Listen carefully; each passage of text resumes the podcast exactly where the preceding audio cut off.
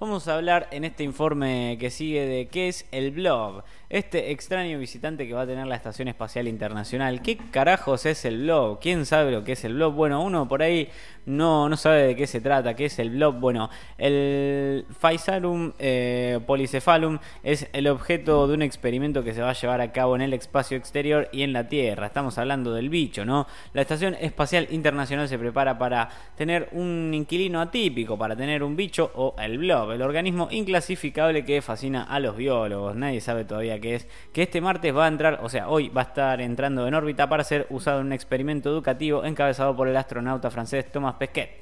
Bueno, desde la Tierra, varios centenares de estudiantes de entre 8 y 17 años van a reproducir el experimento a partir del próximo otoño boreal con este curioso ser vivo que no es ni un animal, ni una planta, ni un hongo. ¿Qué carajos es el blog? Bueno, nadie lo sabe. Bueno, los alumnos van a estar guiados por el Centro Nacional de Estudios Espaciales con colaboración con el Centro Nacional de Investigaciones Científicas. El blob, llamado Physarum polycephalum, está compuesto por una sola célula y varios núcleos. Ustedes estarán preguntando de qué se trata el blob. Bueno, yo también me estoy preguntando. Que parece una masa esponjosa de color amarillo y no tiene ni bocas, ni patas, ni cerebros. ¿Tenemos imágenes del blob por ahí dando vueltas? ¿Hay algunas por ahí? En, ahí está, a ver. Tenemos imagen del blob en vivo. Ahora, atención. El blob cayendo del espacio. Casi ¿Mm? me arranca la cabeza. Claro, casi le arranca la cabeza mal. bueno, Homero haciendo un reclamo. Y ahí se puede ver. ¡Un malvavisco espacial! ¿A dónde crees que vas? ¡Ven acá! Se lo quiere comer. Se lo va a comer. ¡Papá, no! ¿Podría enseñarnos el secreto de los viajes interestelares? Si es tan listo, ¿por qué no puede salir de mi boca? Oye, estos... ¿Cómo pudiste comerte eso? ¿No sabes de qué galaxia viene? March, me lo comí, se terminó, finito. No, ay, ni qué.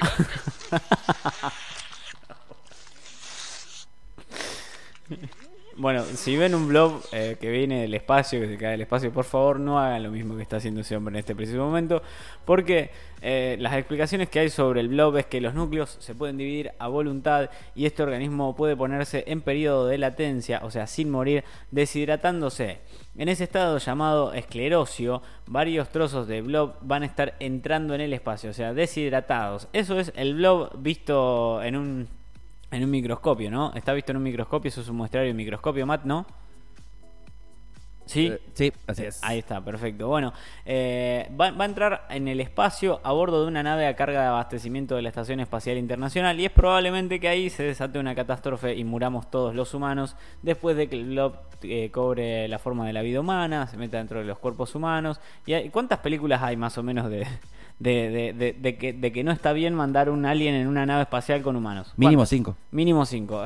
¿Por qué es una mala idea hacer una cosa como esta? Hay como 20 películas, pero bueno, la raza humana decide igualmente hacerle caso a niños de 8 años y no al resto de los adultos normales que te dicen, che, no mandes un bicho que no sabes cómo funciona el espacio con otros humanos porque puede ser un, destrozo eh, interplanetario, pero bueno, lo quieren hacer, háganlo, háganlo, ya está, háganlo, háganlo, pueden pasar estas cosas, como esto, por ejemplo, que vemos acá, en vivo.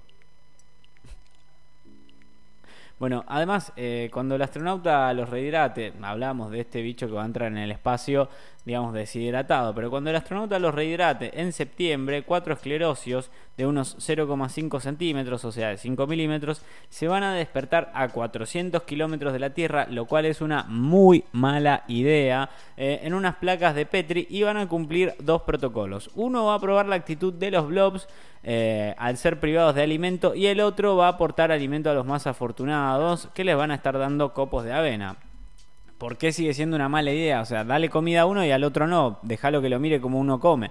Bueno, la tercera dimensión, el objetivo es ver eh, los efectos de la ingravidez en el organismo del blob. Hoy nadie sabe qué comportamiento tendrá en situación de microgravedad, en qué sentido se va a desplazar y si va a tomar la tercera dimensión yendo hacia arriba o en sentido oblicuo. Así por lo menos se preguntó Pierre Ferrand, profesor de Ciencias de la Vida y de la Tierra en el CNS, uno de los artífices de este proyecto. Lo que decía también el hombre es que tiene curiosidad para ver si se desarrolla formando pilares. Se apuntó también la especialista en blobs Audrey Dussustor, directora de la investigación en el Centro de Investigación sobre la Cognición Animal en Toulouse, en el sur de Francia. Por supuesto, es una excelente idea mandar un organismo que no sabemos cómo funciona al espacio. Es una idea increíble, buenísima. Los felicito, chicos. La verdad que están teniendo unas ocurrencias muy buenas. En tierra hay miles de especímenes de blob cortados con la misma cepa de la de sus congéneres espaciales, la cual van a ser repartida entre 4.500 escuelas, centros de secundaria y liceos de Francia. Porque también darle un organismo que no sabemos cómo funciona a chicos de escuela secundaria es una excelente idea.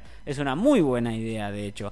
Más de 350.000 alumnos van a estar tocando al blog, eh, así lo dijo Christine Korcher, responsable de los proyectos educativos de la Agencia Espacial. Y entre finales de agosto y principios de septiembre, los profesores van a recibir un kit con entre 3 y 5 esclerosios y un tutorial para llevar a cabo el experimento, lo cual me parece una idea más que recontra mil genial. Cuando Thomas Pesquet humedezca los blobs en el espacio, los alumnos van a estar haciendo lo mismo acá en, en la Tierra, ¿no? A partir ese entonces se van a estar llevando a cabo varias sesiones de observación para comparar el comportamiento de los especímenes de la Tierra con el de los enviados al espacio. Como el blog pone en entredicho algunas teorías científicas, se espera que dé lugar a numerosos debates en clase. Por ejemplo, la teoría celular, una de las más antiguas, se dice que toda célula se divide en dos células con el blob, este bicho que nadie sabe cómo funciona, esto no funciona porque es una célula única que crece sin dividirse nunca, o sea, no se divide, crece directamente. Otra de las rarezas que tiene el blob, un bicho que está mal mandar al espacio, pero que sin embargo lo quieren hacer, es que eh, la mayoría de los organismos utilizan dos tipos sexuales. El blob tiene como 720, es un organismo con cajones que nos dice que la vida está hecha de una multitud de originalidades, y así por lo menos lo decía el profesor. El blob apareció en la Tierra hace más de 500 millones de años antes que los animales, lo cual puede explicar un montón de extinciones, pero mm, nadie explica cómo el lobo sigue vivo. Y eh, bueno, durante mucho tiempo se lo consideró un hongo, pero después eh, fue apartado de ese reino y desde los años 1990 forma parte de la subclase de los amebozoos al que pertenecen las amebas. Así que esta ameba intergaláctica de la cual se sabe muy poco y que tiene mucho más años que la humanidad y que la vida de la Tierra entera, la van a mandar al espacio que probablemente sea su hábitat natural y desde allí haga un destrozo increíble y se acerque el fin de la humanidad porque hay como 5 o 10 películas que dicen que esto es una muy mala idea, pero bueno, háganlo y dénselo también a 350.000 estudiantes de escuelas secundarias del resto del mundo porque total no hay ningún problema.